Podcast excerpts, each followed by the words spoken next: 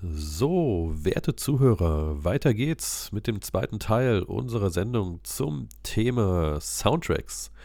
Ja, hat jetzt leider doch nicht nur ein, zwei Tage gedauert. Äh, die virtuelle Ever Given hing ein bisschen im Kanal fest und darum hat es ein bisschen gedauert, bis die Symphonie bei uns angekommen ist, die wir euch heute nicht vorenthalten wollen. Und jetzt ist sie aber da und damit geht es weiter im Programm. Wir sind das letzte Mal stehen geblieben beim Thema Talent und ob es sowas denn eigentlich wirklich gibt. Und ja, damit gibt es eigentlich nicht mehr viel zu sagen. Ich wünsche euch viel Spaß beim zweiten Teil der Sendung und in diesem Sinne würde ich sagen, los geht's. Ja, genau. Und genau deshalb ähm, habe ich vorhin bei der, bei der Eingangsfrage ja auch ähm, gesagt, ich glaube, dass, dass du in meinem Werdegang vermutlich wirklich eine wichtige Rolle spielst, auch wenn ich das bewusst, auch wenn ich es nicht hundertprozentig sagen kann, aber es, es hat auf mich einen mhm. Eindruck gemacht, dass du zum Beispiel Klavier gespielt hast. Du warst ähm, einige Jahre älter als ich, das heißt, ich habe zu dir aufgesehen. Ähm, seit meiner Geburt, also ich wurde ja, ich habe ja mein komplettes Leben lang in einem Haus gewohnt neben euch. Und das hat auf jeden Fall einen Unterschied gemacht. Und ich habe ja auch einen Onkel, ähm, der ähm, ebenfalls ein großer, ein großer Musiker ist, der ähm, hat ja sein, sein Leben lang viel, viel gesungen im Chor und so weiter. Und solche Sachen machen Eindruck. Und jetzt kommen wir nochmal zum, zum, zum Begriff Talent. Eine positive Sache beim Begriff mhm. gibt es dann doch noch, die mir eben eingefallen ist. Ähm, wenn es dir gesagt wird, und das war bei mir der Fall, wenn dir von der Geburt an irgendwie gesagt wird, ja, du bist ja so talentiert, irgendwann beginnst du es zu glauben. Und die Tatsache, dass du plötzlich ein, ja. ein so selbstverständliches Selbstbewusstsein in einem bestimmten Gebiet entwickelst, das hilft dir dann natürlich auch und es macht dir sehr viel Spaß plötzlich. Das heißt, es ist ganz einfache mhm. Psychologie dann, dass du als Kind, wenn du für wenn du etwas machst, äh, im Klavier sitzt und dafür die ganze Zeit nur Lob bekommst, dass du natürlich immer weiter Lob bekommen möchtest und daher noch mehr Klavier spielst. Ähm, von daher kann es Alles dann doch noch da einen positiven. Wie bitte?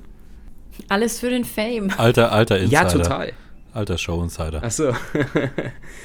ja, und, und andersrum kann es natürlich auch sein, dass, ähm, dass wenn du bei dir zu Hause ein Klavier stehen hast, das einfach ähm, nie gestimmt wurde und 300 Jahre alt ist und einfach komplett äh, blöd klingt, dass du dann nach ähm, drei Sessions gar keinen Bock mehr hast. Und da kannst du noch so viel ne, Begabung mitbringen. ja, naja, aber das ist dann ja wahrscheinlich auch einfach wieder Gen begründet, dass ich lange Finger habe und es mir irgendwie leicht fällt zu spielen. Also ich habe auch ähm, unglaublich viele Freunde, die die Minifinger haben und die trotzdem äh, Wahnsinn spielen. Also ja. selbst, selbst da sind, selbst da gibt es eigentlich keine Einschränkungen. Außer wenn du jetzt wirklich äh, Finger hast, die nur ein Zentimeter lang sind. Aber ähm, also wirklich, ich, ich habe sehr, sehr viele Freunde, ein die. Instrument ja, ja, du findest bestimmt was. Klanghölzer. Dann, dann, dann komponierst du.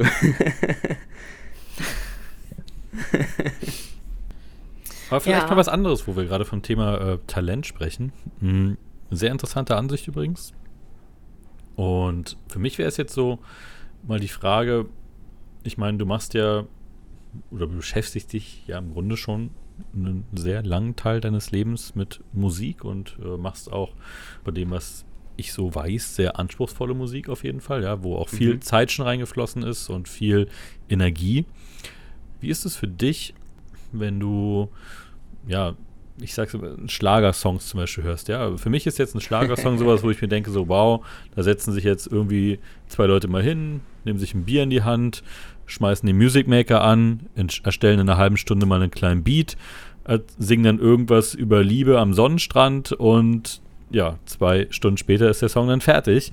Dann noch ein bisschen Autotune drauf, dann klingt das Ganze optimal, wird am Ballermann das erstmal Probe gespielt und das Ding spielt Millionen ein. So, der Typ wird ein Star, hat für die nächsten Jahre ausgesorgt. Ist sowas nicht? Also, erstens A wäre meine Frage, ist es wirklich so? Oder würdest du sagen, auch Schlager hat seine Daseinsberechtigung im Sinne, oder benötigt auch ein gewisses Talent. Und auf der anderen Seite wäre die Frage, macht sowas manchmal, frustriert sowas manchmal ein bisschen als seriöser Musiker? Oder sind das auch seriöse Musiker? Ja, also ich glaube, ein, wichtige, ein wichtiger Punkt, der mir dazu einfällt, der mir auch äh, öfters schon von meinem Lehrer John gesagt wurde, ist, du musst deine, deine Zuschauer kennen. Und wenn du ein Stück schreibst mit dem Anspruch, dass du genau diesem, diesem Publikum gefallen möchtest, dann kannst du keine seriöse klassische Musik schreiben. Dann musst du einen Schlager ähm, Ja, okay, ja, da gebe ich dir recht. Mal anhören. Aber, ja? aber es beantwortet die Frage nicht. Also äh, würdest du sagen, es wird dieselbe Energie reingesteckt? Ja, ich glaube, die Menschen, die, ähm, die, die Schlager produzieren, die wissen ja ganz genau, was sie machen. Und ich glaube, ich, ich weiß nicht, wie es aussieht in deren Ausbildung, also was die vorher für Musik gemacht haben. Ich kenne mich überhaupt nicht aus in diesem Genre. Aber ich glaube, dass, ähm, also ich habe ja auch eine, eine Zeit lang Popmusik-Cover gemacht und wollte dann später nochmal aus Spaß, weil ich ja dann doch schon ein bisschen herabgeguckt habe auf die Popmusik, dann nochmal einen Popsong erstellen, habe ich gemerkt so, oh, ich habe die Skills ja gar nicht. Ich dachte, ich hätte sie, aber das ist ja ein ganz, ganz anderer Bereich. Das sind Skills, die ich, ähm, die ich noch nie trainiert habe. Ich kann dir, ich kann dir wirklich komplexe Musik orchestrieren für Symphonieorchester aber jetzt einen Popsong zu erstellen, das sind, das sind so viele andere Bereiche. Also der Popsong, der muss ja auf jedem Radio allein schon gut klingen. Damit geht es ja schon los. Da muss ja auf dem schlechtesten Autoradio muss ein Popsong ja schon funktionieren. Und dann nach dem ersten Mal hören sollte der Popsong aber bitte auch schon im Ohr sein. Also es ist ein ganz anderer, ähm, ganz anderer Bereich. Also ein radio-friendly Song sozusagen. Ja, genau. Mhm. Und Möglichst gut. also ich glaube, die, die, die, sind gut. Also ich, ich glaube, die Menschen, die zum Beispiel Schlagermusik produzieren, es muss ja nicht mal sein, dass die ähm, auch Schlagerfans sind, aber ich glaube, die wissen ganz genau, was sie machen und die wissen ganz im, im Endeffekt auch, womit sie Geld verdienen. Also, ja, habe ich da auf jeden Fall auch meinen Respekt für. Das heißt, auch da ist es kein, kein Talent, was man einfach so durch Zauberhand hat, sondern auch ein erlernter Skill, nee, nee. den man dann einfach anwendet. Ja, also ich, ich, also ich kenne in der, in der, in der Schlagermusik kenne ich auch wirklich nur diesen einen Namen, Helene Fischer, aber ich bin mir schon ziemlich sicher, dass die eine ultra hart arbeitende Frau ist. Also ich glaube nicht, dass der irgendwas hinterhergeschmissen wird. Ja, Helene Fischer ist auch ein schlechtes Beispiel in dem Zusammenhang. Da gebe ich dir recht, da würde ich sogar genauso sehen. Also ich würde sogar glauben, dass wenn die jetzt in einen anderen Musikbereich gehen würde, dass sie sich dort auch äh, durchsetzen könnte, ja, dass das auch funktionieren könnte. Also ich glaube, Helene Fischer, also die könnte jetzt vielleicht kein, keine Filmmusik schreiben. Filmmusik gesungen hat sie sogar schon. Ja, traurig aber wahr. Aber sie hat, äh, ich glaube, sie könnte auch Popsongs oder sowas machen, ja. Ich glaube, sie hat eine gute Stimme, ich glaube, sie hat Talent, ich glaube, sie macht auch viel für ihre Bühnenshows und so. Da würde ich jetzt sogar gar nicht mal so hart mit ins Gericht gehen mit ihr. Ja, die Texte, gut, geschenkt, aber ich meine jetzt eher wirklich so diese Mallorca äh, ehemaligen C-Promis, die irgendwie bei der Bachelorette 2008 Platz 17 geworden sind und dann jetzt äh, plötzlich äh, Ballermann-Musik machen. Sind die auch super talentierte Musiker?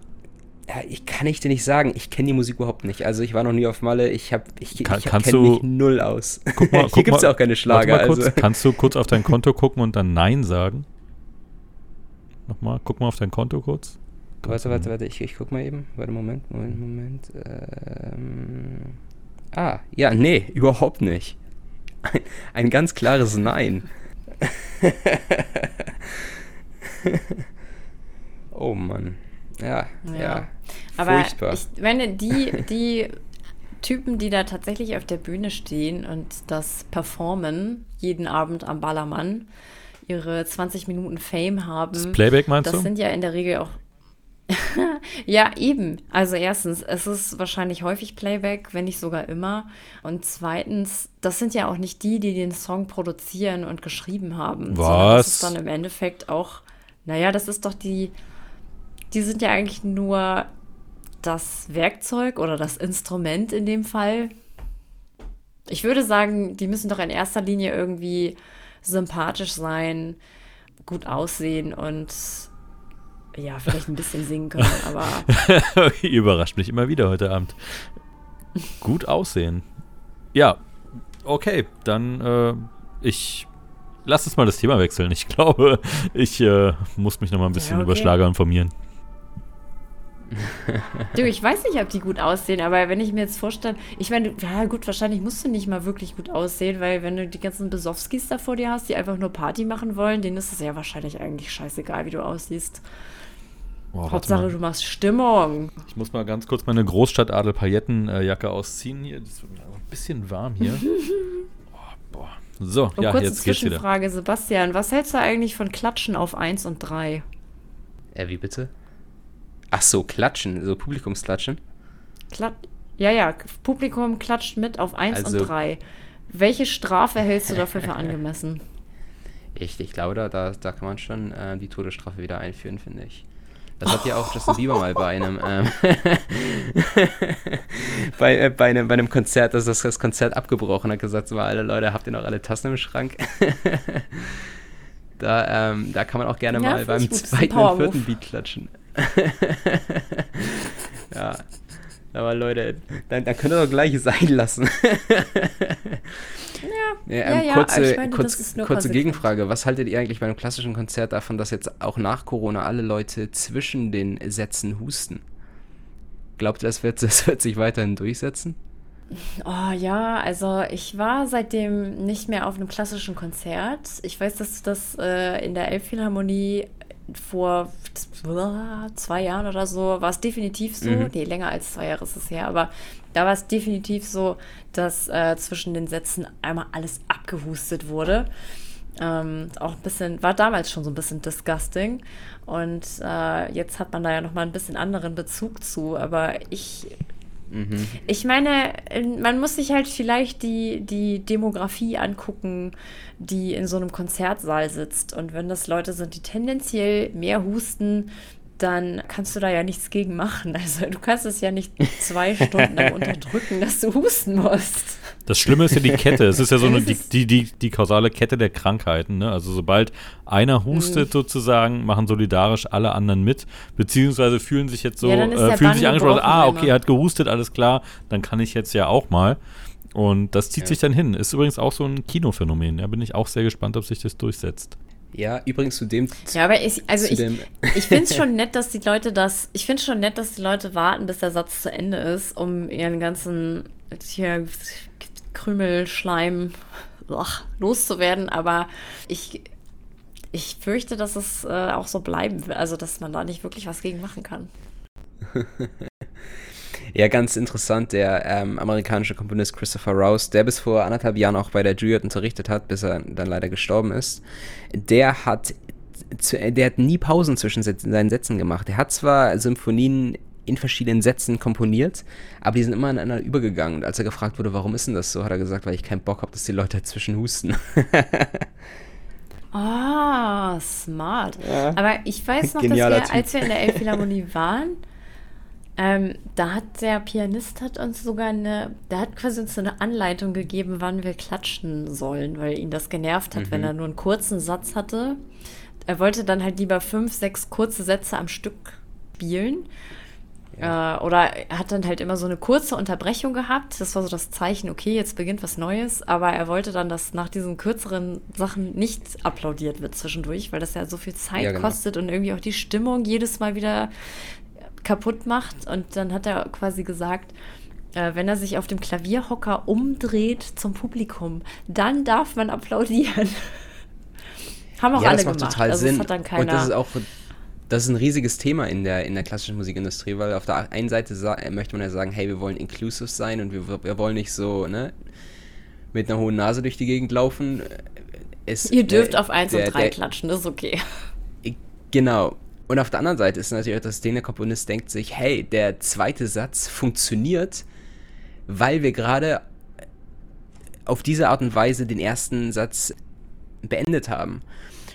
Und wenn ihr jetzt alle klatscht, dann funktioniert der zweite Satz nicht mehr so, wie ich mir das im Kontext vorgestellt habe, weil all diese Sätze werden ja in einem bestimmten Kontext geschrieben, im Kontext zwischen den anderen Sätzen. Und wenn geklatscht wird, dann wird dieser Kontext komplett unterbrochen. Das heißt, sowohl der Komponist als auch der Musiker wird sich dann denken, Alter, was soll denn das? Und ja, vor allem natürlich bei klassischen Ja. Stücken, die es, ähm, die schon, die es schon lange gibt. Wer da im, zwischen den Sätzen klatscht, der, der gibt zumindest zu, das erste Mal im Konzert zu sein. Der kriegt dann eine geklatscht. Ah, der war schlecht. Genau so Oh, sieht's aus. ich tu dir mal einen Gefallen und schneid das Es mal raus. leid. Nee, kannst du ruhig drin lassen. Ich stehe dazu. Ich stehe dazu. Ist okay. Ich habe das gesagt. Ja, ich habe das gesagt. Ein weiterer dunkler Fleck auf der gar nicht mal mehr so weißen Weste. Gut, weiter im Programm. Hä, also zu seinen Fehlern zu stehen, nee, das gut. ist ja wohl. Äh, ja, natürlich. Auch zu diesem Fehler zu stehen, ist völlig okay.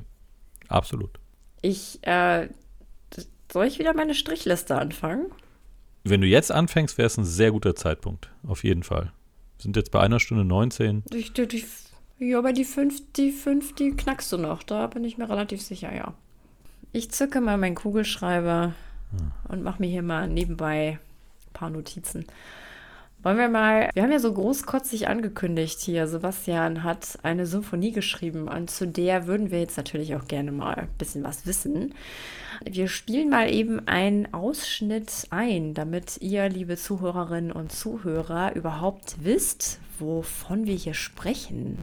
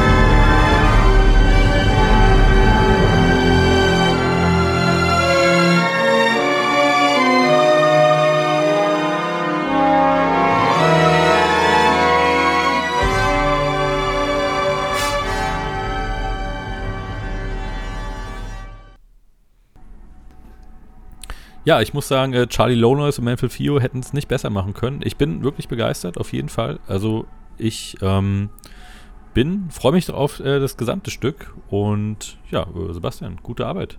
Ja, vielen Dank.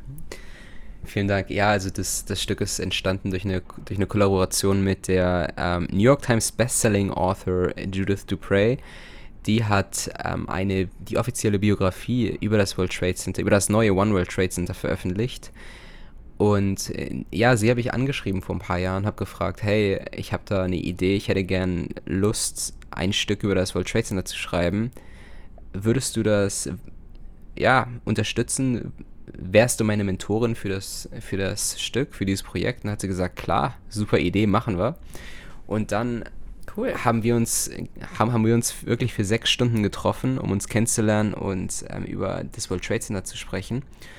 Und daraufhin hat sie mich dann allen möglichen Architekten, Designern und auch dem Development-Team vorgestellt. Also habe ich mich dann in Riverside drei Stunden lang mit dem Senior Designer des World Trade Centers, der also wirklich das Ding aufgemalt hat, genauso wie es da jetzt steht. Ähm, Ach, mit dem habe ich mich hingesetzt. Dann habe ich mich mit dem mit den Leuten, die das World Trade Center tatsächlich managen, also Silverstein Properties. Ähm, die haben mir dann eine Tour durch die Gebäude gegeben und durchs Museum und mir dann auch, ja, gesagt, dass, ja, egal, egal was ich brauche, ich kann die mal anschreiben, ich kann mich immer bei denen melden. Dann habe ich mich mit Daniel Liebeskind, das ist der Masterplaner der Site. Masterplan bedeutet, der hat gesagt, wo welches Gebäude stehen soll. Der hat gesagt, wie die Site funktionieren soll, was die Site bedeuten soll. Also zum Beispiel ein Gebäude ist jeweils immer größer als das andere und das Ganze endet dann in dem größten Gebäude One World Trade Center. Und das mhm. fungiert quasi als als Warnzeiger im Himmel Manhattans, der runter zeigt, um zu sagen, hier ist, ist das Memorial, das könnt ihr nicht sehen, was das Memorial ne, ist der Memorial Pool, den wir hier haben. Aber hier ist die Gedenkstätte, ja. wenn ihr hierher wollt, hier bin ich. So, und das ist der, das ist die Idee des Sites, also dass ein Gebäude jeweils größer ist als das andere. Daher gibt es ja auch keine Twin Tower mehr, weil das hätte dann diese Idee mhm. natürlich mhm. zerstört. Und dieses Gebäude ist auch 1776 Fuß hoch, äh, 1776. Ja, gro ein großes mhm. Datum in, in Amerika. Und so ist diese ganze, diese ganze Site äh, von ganz viel ähm, ja, Symbolik geprägt. Drum ist mein Stück auch 17 Minuten und 76 Sekunden lang. Was natürlich umgerechnet 18 oh. Minuten, 16 Sekunden ist. Da hast du ja eine sehr unabhängige Entscheidung getroffen, was? Ganz genau so. ja, die Lache lasse ich oh, Moment, war der jetzt okay. besser? Ja, okay, der war schon, der war schon besser als das Klatschen eben, aber auch nicht richtig gut. ja, wie gesagt, ich lasse da ein paar künstliche Lacher einspielen an der Stelle. Ist, ist schon okay. so Sitcom-Lacher, okay, das wäre ziemlich gut. Das wäre ziemlich gut. Mach das. Ja. Ja, wow, dann hast du ja mit äh, richtig vielen wichtigen äh, Leuten gelabert zum Thema One World Trade Center. Erstmal das und vor allem sehr ja. viel Liebe fürs Detail. Also muss ich sagen, finde ich sehr, sehr cool. Ja, vielen Dank. Ja, also was ich probiert habe im Endeffekt ist, dass ich die persönliche Geschichte dieser ganzen Architekten äh, damit äh, mit einbringe. Also es äh, wurde ja schon ganz viel, es wurde ja Filmdokumentationen gemacht, es wurden Fotos, Bücher und so weiter. Also jeder weiß, was alles passiert ist und, und zu jedem möglichen Tag auf Ground Zero da musste ich eigentlich gar nichts mehr machen. Also da, da wurde schon überdokumentiert, jetzt auch zum 20. Jahrestag wieder. Das, was ich machen wollte, ist, was andere Leute nicht machen konnten, ganz einfach, weil die Architekten nicht drüber sprechen dürfen. Ähm, deren ganz persönliche Story. Einfach mal, wie hast du dich gefühlt? Wie hast du dich gefühlt, als du den Job bekommen hast? Wie hast du dich gefühlt, als das Ding dann ähm, langsam in den Himmel ähm, gebaut wurde? Wie hast du dich gefühlt, als das Ding geöffnet hat? Und darüber habe ich die Symphonie geschrieben. Und natürlich sind diese Emotionen, die die Architekten gefühlt haben, vermutlich auch in gewisser Weise verwandt mit den, mit den Gefühlen, die vielleicht ganz New York hatte, als sie das Ding dann im Himmel gesehen haben. Nämlich dieses Gefühl von Widerstand, wir sind wieder da, ähm, wir sind stolz, hier zu sein, wir sind stolz, New Yorker zu sein, wir sind stolz, Amerikaner zu sein. Klar sind das sind alles Gefühle, die dann auch mit hochkommen. Und das habe ich versucht, mit in die, in die Symphonie einzuarbeiten. Also damit das eine, eine ganz ganz eigene Dokumentation des Wiederaufbaus ist. Wow, ich finde es sehr beeindruckend, muss ich sagen. Ich frage mich gerade, das ist so ein kleiner Schwenk in eine andere Richtung, aber ich frage mich gerade, ob sowas in Deutschland eigentlich auch möglich wäre. Also wenn es ein Gebäude gäbe, was so viel Symbolik hat, ob man da auch einfach einfach in Anführungszeichen sagen könnte, ey, ich will darüber eine Symphonie schreiben und äh, dann kommen plötzlich, hat man Kontakt zu allen Architekten und zu allen Planern und ähm, zu allen Designern und alle sagen, ja, wenn du Fragen hast, dann komm gerne auf uns zu. Ich kann mir irgendwie, ich habe gerade das Gefühl, mhm. dass das so ein, auch ein bisschen so ein amerikanisches Ding ist. So ein, mhm. dieses, diese Euphorie oder dieses, dieses ansteckende Begeistertsein. Und ja. ähm, dass, die, dass in Deutschland das wesentlich so, mh, hm, ja, können wir ja mal gucken, vielleicht machen wir mal einen Call in drei Wochen und sprechen da mal drüber, hm, aber Genau, bis nee, dahin sag mal, was du bisher schon so alles gemacht hast. ja, ja, weil genau. muss ich mir vorstellen, als ich mich mit den Leuten in Verbindung gesetzt habe, war ich in meinem zweiten Jahr meines Bachelors in Manchester. Das heißt, ich hatte noch nicht mhm. mal die Hälfte eines Abschlusses. Und das, von denen ja. hat ja keiner gewusst, dass ich, dass ich später mal bei der Jury angenommen werde. Also es war dieses, ja, keine Ahnung, wer du bist, du hast eigentlich noch nichts geschafft, komm, lass uns trotzdem mal treffen. Und dennoch haben sie ja. mich ja komplett ernst genommen. Die haben ja nicht mit einem Satz äh, irgendwas meiner, meiner Musik oder meines Könnens oder was auch immer in Frage gestellt. Und das rechne ich denen unglaublich hoch an, weil ich habe zu dem Zeitpunkt mhm. schlicht nichts vorzuweisen gehabt. Ja, wow. Und das ist ja eine, eine Symphonie für ein richtiges, echtes, großes Orchester. Gibt es das bald bald? Gehst du damit auf Tour? Gibt es das irgendwann mal zu hören? Kann man sich das live anschauen? Gibt es dafür Pläne? Also, also noch ist die World Trade Center Site ja nicht, noch nicht fertig gebaut. Das zweite World Trade Center sowie das fünfte World Trade Center Gebäude ähm, sind noch nicht mal angefangen ähm, zu bauen. Sowie das Performing mhm. Arts Center, die brandneue Konzerthalle, die ist auch noch nicht ähm, fertig gebaut. Und mein mein persönlicher Wunsch ist, dass sobald die Gebäude alle fertig sind, dass dann hoffentlich bei der Eröffnung der Konzerthalle oder ne, bei den ersten Konzerten in der Konzerthalle die Symphonie ähm, gespielt werden kann, weil die Symphonie, die bedeutet auch, äh, die heißt vom Namen her To Build Anew, also ne, wieder, wieder neu aufbauen. Und das wäre natürlich ja. dann passend, wenn dann die Gebäude wieder, äh, wenn die Gebäude stehen und wenn die Site wieder fertig ist, ähm, dass man dann in die Symphonie spielt und dann tatsächlich die Wiederkehr Downtowns feiern kann. Ja, nun hatten wir ja im ersten Teil auch erwähnt, es war ja jetzt gerade 20-jähriges Jubiläum. Hast du denn da auch in äh, irgendeiner Weise an diesen Fest, ja, Festivitäten klingt so positiv, aber es sind ja, okay, mhm. an dem Event ähm, in irgendeiner Weise teilgenommen? Also, weil du hast dich ja jetzt schon so viel mit dem Thema beschäftigt, das heißt, es muss ja für dich persönlich, hat es ja auch schon eine Bedeutung. Ja, das ist total interessant. Also erstmal, ja, zwei Tage vor 9-11, am 9.9., an meinem Geburtstag tatsächlich, da haben wir, ähm, da, da wurde ich eingeladen zu einer Festivität, weil da wurde wirklich der Wiederaufbau ein bisschen gefeiert von Silverstein Properties mhm. und da habe ich an einer Festivität teilnehmen dürfen. Die hat im Three World Trade Center auf dem 80. Stockwerk stattgefunden. Dort wurde nämlich über die letzten Jahre eine Kunstausstellung ähm, hergestellt mit ganz, ganz vielen Künstlern aus Manhattan, die da ganz viel gemalt haben. Die Wände sind bemalt, überall steht Kunst, dann ist da viel dokumentiert mit Fotos und Texten über die letzten 20 Jahre. Ähm, da, da, ist unter anderem jetzt auch meine Symphonie ausgestellt. Also wer da hochgeht, der wird meine Symphonie da finden. Kann da auch durchblättern. Mhm. Und da wurde ich ähm, auch zu eingeladen. Das war sehr interessant, weil da zum einen einige der Architekten da waren, dann waren da Politiker, die mit involviert waren. Dann war da zum Beispiel auch Eric Adams, der der nächste Bürgermeister New, York wer New Yorks werden wird. Der ist momentan der demokratische Kandidat und die Demokraten gewinnen hier in New York eigentlich immer. Ey, keine Spoiler in unserer Sendung, ne? Ja. Das ist, äh, das müssen wir Ach, sorry. Ja, ja, ja, gut, lassen wir jetzt drin, ist okay, aber ist ja New York. Ja, genau. Man hört auch schon die Sirene im Hintergrund, also. Ja. Ähm, ja, er, er, er, hat mich nach keinem ähm, NDA gefragt, von daher kann ich das hier erzählen. es waren sehr, sehr viele coole Menschen dort. Zum Beispiel habe ich dann auch einen anderen Architekten, der auch für dieselbe Firma arbeitet, aber nicht im World Trade Center involviert war, kennengelernt. Und der hat mir erzählt, dass er bei dem Bau des Studios ähm, von Stephen Colbert ähm, einer der weichen Architekten war. Also unglaublich viele interessante Leute, die man hier auf sehr, sehr engem Raum findet. Und zwei Tage später war dann 9-11 und das hat sich sehr komisch angefühlt, weil plötzlich waren ja wirklich mhm. tausende Menschen unglaublich, wirklich hunderte an Polizisten, Secret Service, alle waren da. Das Gebäude war so weiträumig abgesperrt, dass wenn man auf die andere Seite wollte, man ungefähr fünf Blöcke hochlaufen musste, dann auf die andere Seite und dann wieder fünf Blöcke runter. Also es war so weiträumig abgesperrt. Ach krass. Und als ich angekommen bin, habe ich dann auch gemerkt, warum.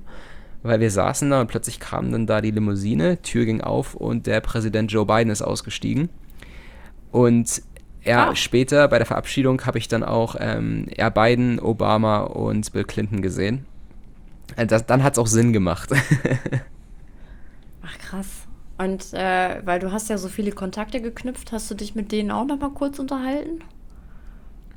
Nee, also an den Festivitäten teilgenommen, also innerhalb des, des Gebäudes, beziehungsweise bei den Memorial Pools, da war ich nicht, weil das war nur für die Familien gedacht und da hätte ich mich auch total unwohl gefühlt, okay. weil damit habe ich einfach nichts, mhm. nichts zu tun. Ich bin ja nicht, ich bin ja glücklicherweise nicht persönlich betroffen. Ähm, da wäre ich ja mal ja. fehl am Platz gewesen, aber ich habe mich dann ähm, außerhalb hingesetzt und ja, wie gesagt, ich saß dann da mit einem guten Freund von mir und ja, dann haben wir plötzlich da die drei Präsidenten sehen können. Und ja, es war trotzdem sehr emotional, weil man hat ja auch von, man hat ja auch von dort dann die gehört, wie der, wie der Chor die Nationalhymne gesungen hat und dann wie, wie die Glocke geläutet wurde, jeweils zu den Uhrzeiten, an denen die Events passiert sind. Also erstmal erstes Flugzeug, zweites Flugzeug, erster Einsturz, zweiter Einsturz. Mhm. Da wurde ja immer zu den Uhrzeiten die Glocke dann geläutet. Es war sehr, sehr emotional, weil für, für, eine so, für ein so großes Menschenaufkommen war es halt mucksmäuschenstill weil die die Glocke läutet und ja. keiner sagt was, keiner raschelt, keiner nichts. Das kennt man, normalerweise kennt man so eine Schweigeminute ja nur aus dem Stadion und spätestens nach fünf Sekunden schreit er der Erste und das gab's halt nicht. Mhm. Ja, ich war auch mal in New York äh, am 11. September, das war 2010.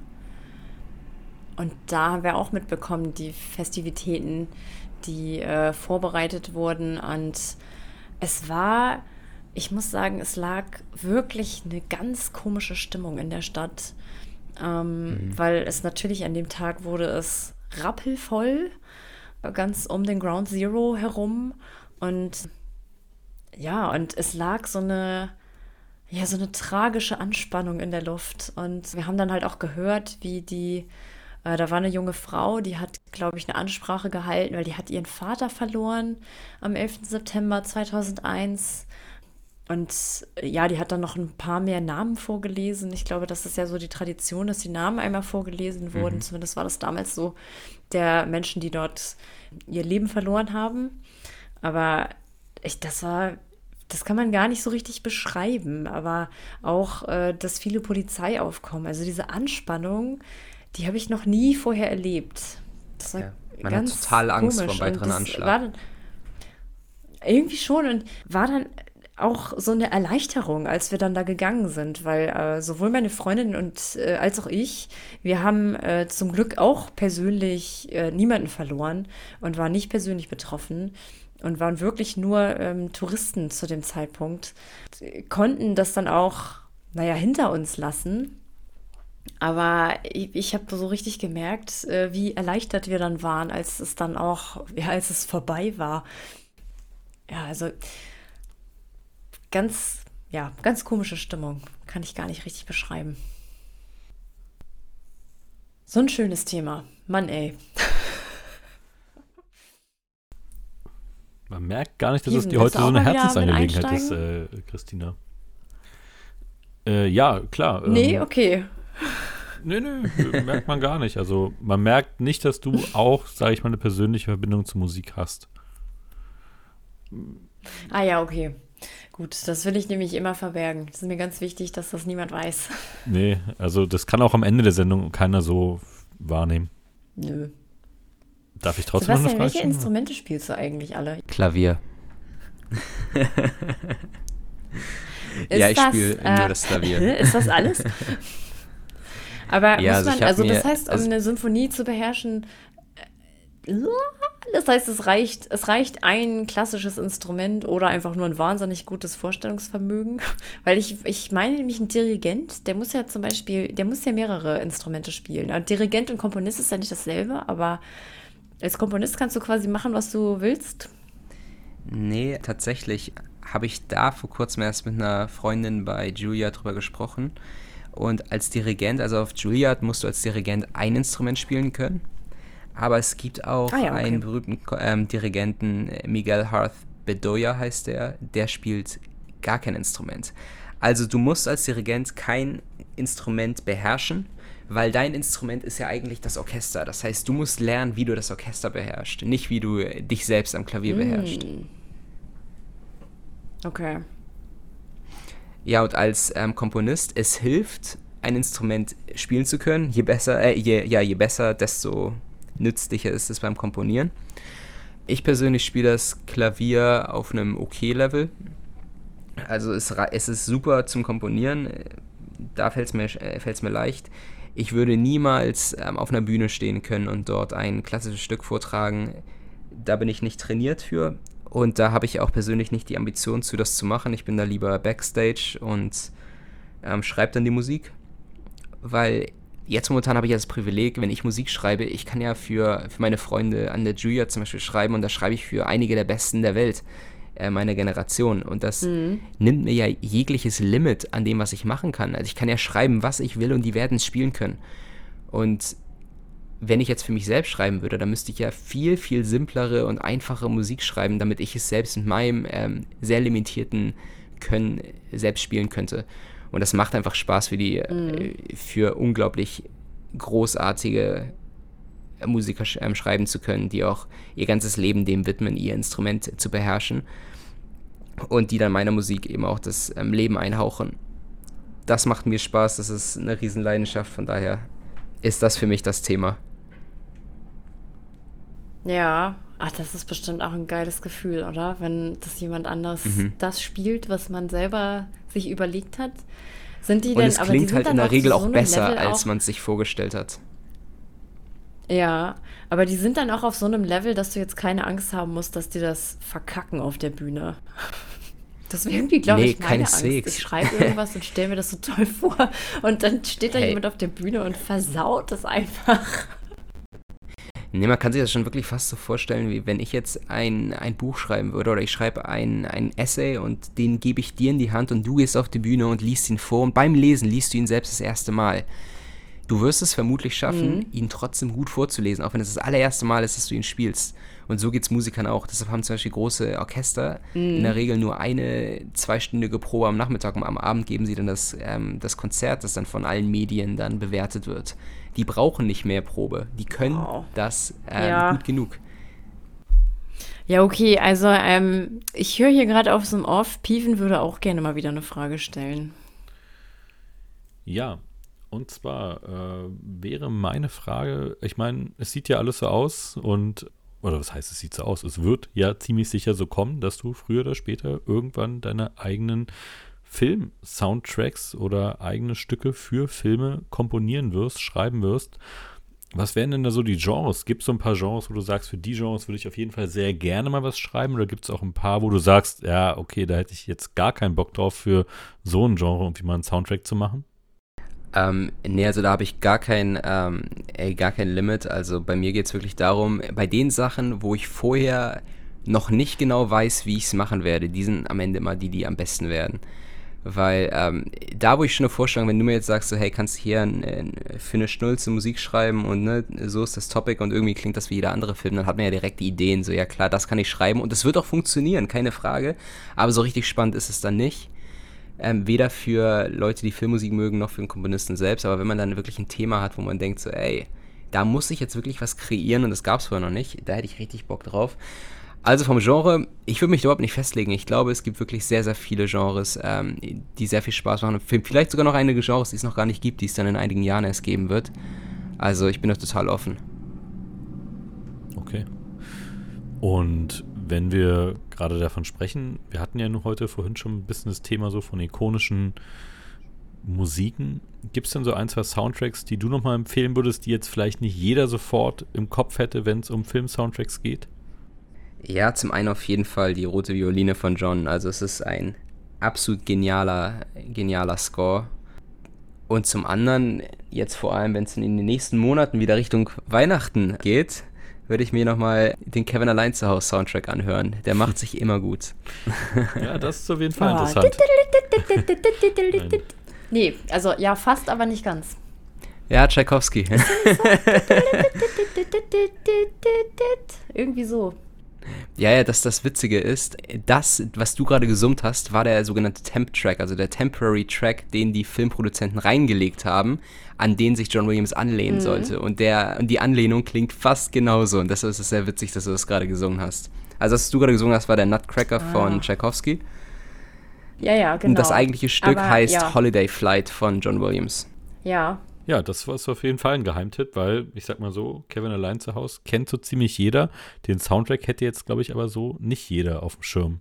Ich werde es Ja, und am besten der zweite Teil. Der zweite Teil ist noch besser als der erste von der Musik. In her. New York, echt? Genau. Also genau filmtechnisch der, würden dir viele auf jeden Fall widersprechen, aber beim Soundtrack kann ich es kann tatsächlich nicht sagen. Ich bin auch total objektiv, also. ich werde es mir anhören. Ich bin sehr, sehr gespannt. Okay.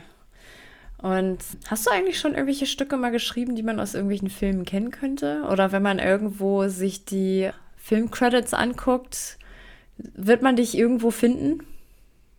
Ja, also in den Filmcredits wird man mich bei Hellboy finden. Da habe ich mit orchestriert. Da war der Komponist Benjamin Wallfish, der übrigens im selben Gebäude mit Hans Zimmer arbeitet.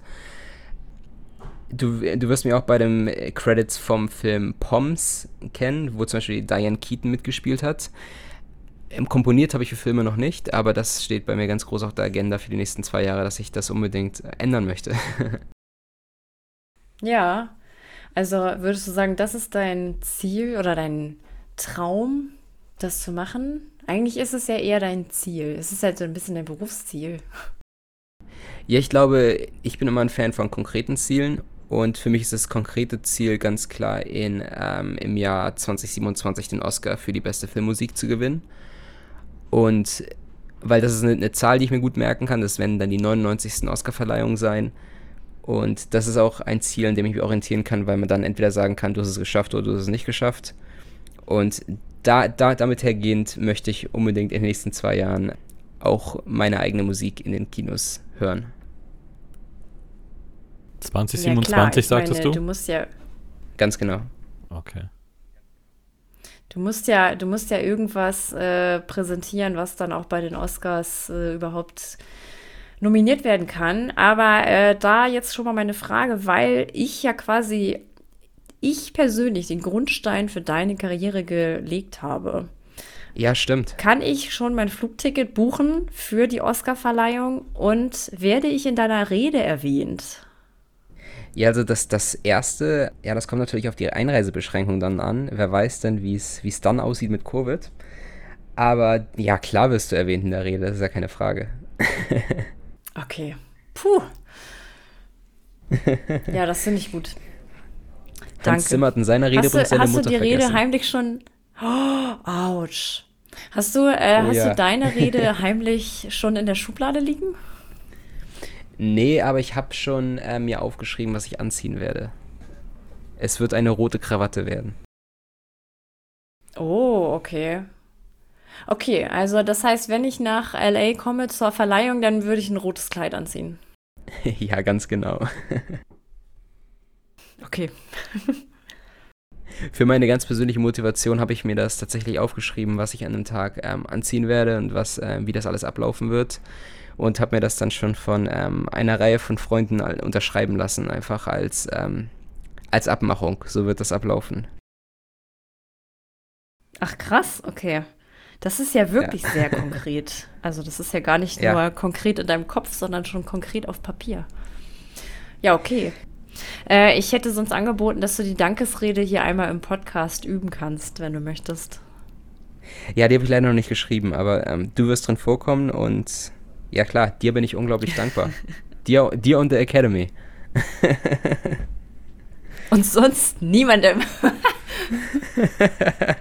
ich bin raus, Leute. Ja, Viel Spaß euch noch. Ja, ich drücke hier schon mal auf äh, Aufnahme Stopp. Aber redet ruhig weiter. Ja. Nee, äh, okay. Ich glaube, wir kommen langsam zum Ende. Wir müssen hier ein bisschen auf die Zeit achten. Also, äh, ich könnte mich noch stundenlang mit dir unterhalten, Sebastian. Es ist immer super angenehm, mit dir zu klönen. Ähm, vielen, vielen Dank. Dank. schon mal, dass du da warst. ähm, es war eine ganz, ganz tolle Aufnahme. Es hat mir sehr viel Spaß gemacht. Äh, ja, es ist ein Herzensthema von mir. Ja, ich interessiere mich für Musik. Oh, bei dir im Hintergrund sind schon wieder irgendwelche äh, Sirenen zu hören. Ja, äh, der liebe Pieven hat noch eine Entscheidungsfrage, glaube ich. Ja, in der Tat. Du wirst es gleich in deinem E-Mail-Postfach sehen, während wir hier diese Folge aufnehmen, haben wir dir beide eine offizielle Anfrage mit entsprechendem Budget geschickt. Meins ist höher. Und die Entscheidungsfrage ist, für wen von uns beiden würdest du gerne ein Entrance-Theme schreiben? Oh. Ein Entrance-Theme? Ja, wie beim Boxen, Wrestling. Was wir hier in Zukunft für unseren äh, Podcast benutzen können. Ne? Wenn wir angekündigt werden, kommt dieses Theme, kommt dieses Lied. Dein Lied. Uh, uh. Sp spannende Frage. Ähm, da muss ich mir jetzt direkt entscheiden. Du musst dich A direkt entscheiden und B, du müsstest auch so einen kleinen Jingle einspielen, also Summen oder so, mal, wie sich das so anhören würde. Ach, mega. Ja, okay. Ähm, wer von euch beiden braucht denn noch einen? Beide. Ah, okay. Ja, dann, äh, dann, ja, dann, dann müssen wir Ladies First anfangen, oder? Dann geht's mit Christina los. Ah, oh, Piven, die Entscheidungsfragen, ne? Noch, die gehen leider irgendwie nie gut für dich aus. Noch hast du dein Theme nicht gehört. Mal sehen, für wen es dir gleich besser ausgeht. Ach. So, und ich muss es erstmal ansehen. Ich, also ich, ich mache mal so eine kleine Inspiration. Wie wäre es denn zum Beispiel mit sowas wie aber du bist da völlig frei. Also das ist schon belegt. Aber, aber selbst ausgedacht? Nicht von mir. Nee, ähm, muss es selbst ausgedacht sein oder? Klar, du komponierst es ja. Ah, okay, okay, okay, okay. Ja, okay, dann, ähm, dann würde das ungefähr so, so losgehen. Badum, badum, badum, badum, badum, badum, badum,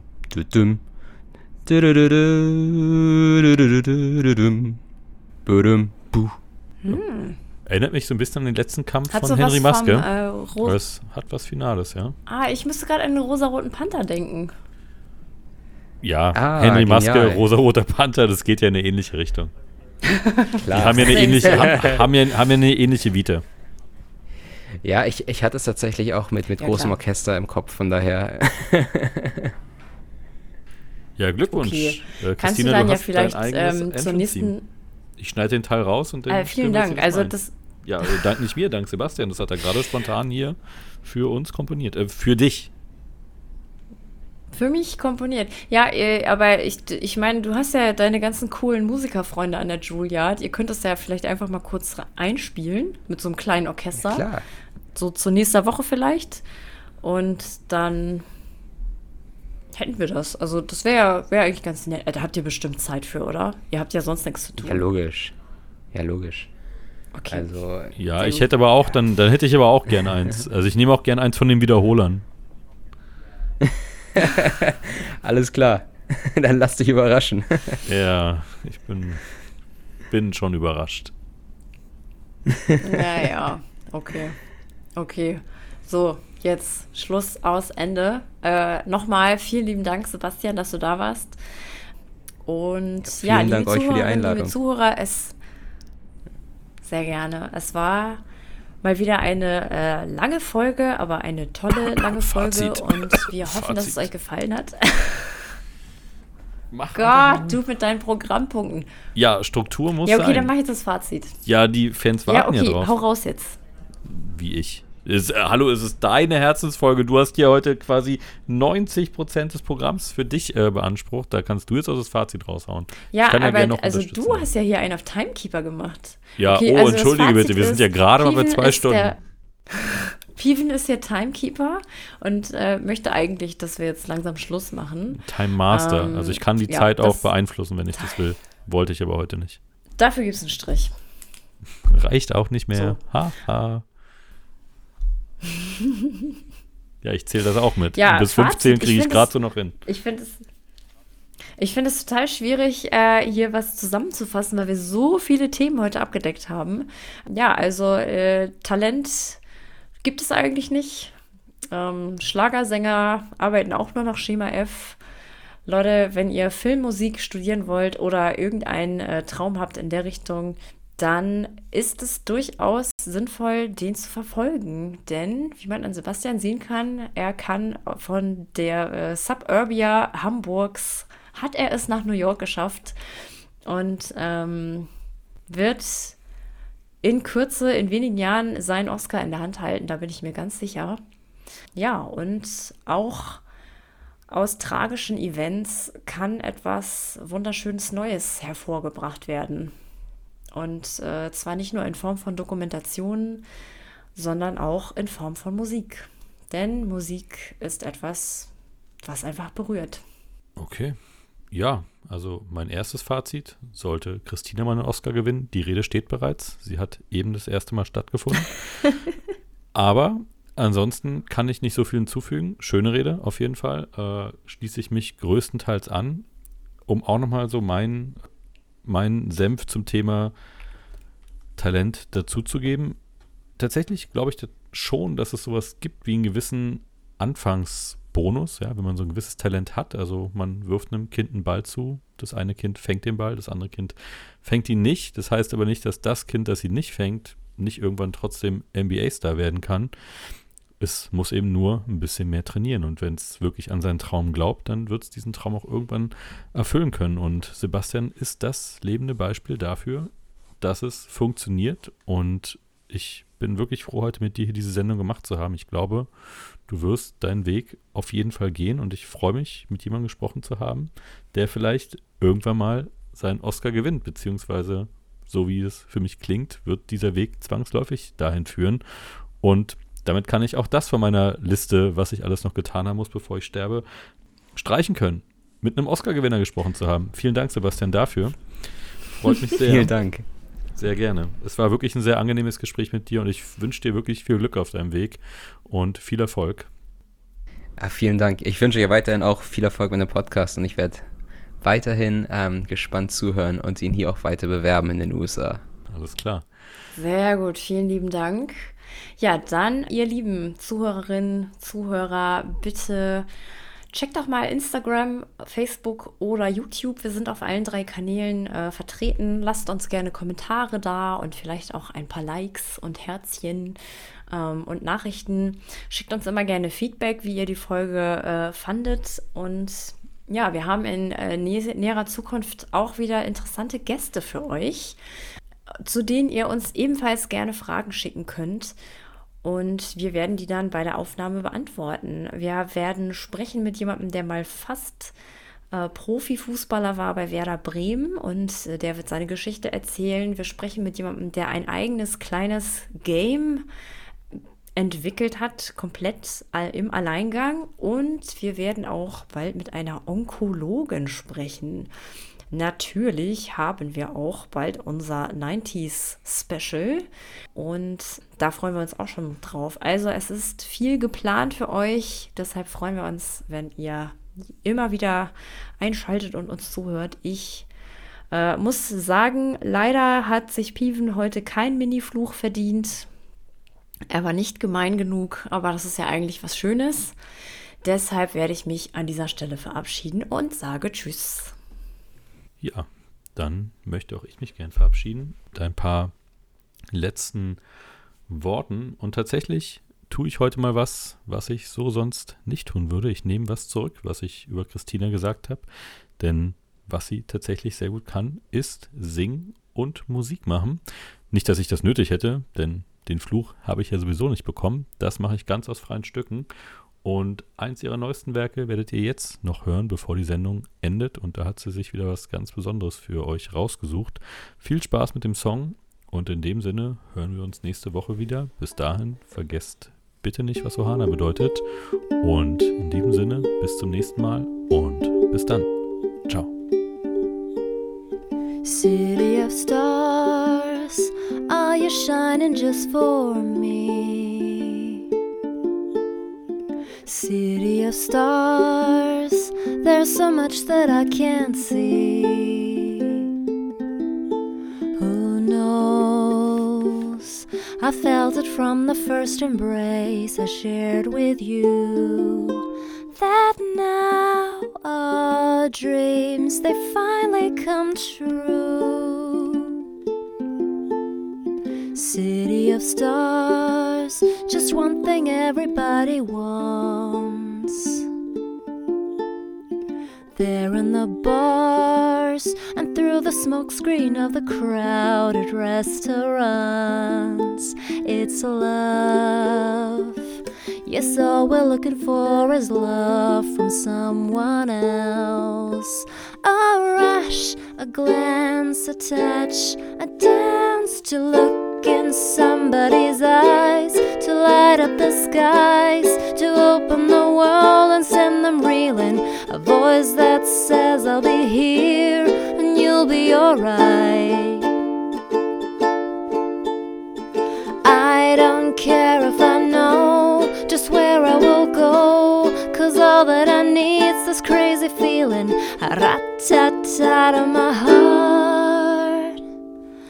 think I wanted to stay. City of stars, are you shining just for me? City of stars, never shine so brightly.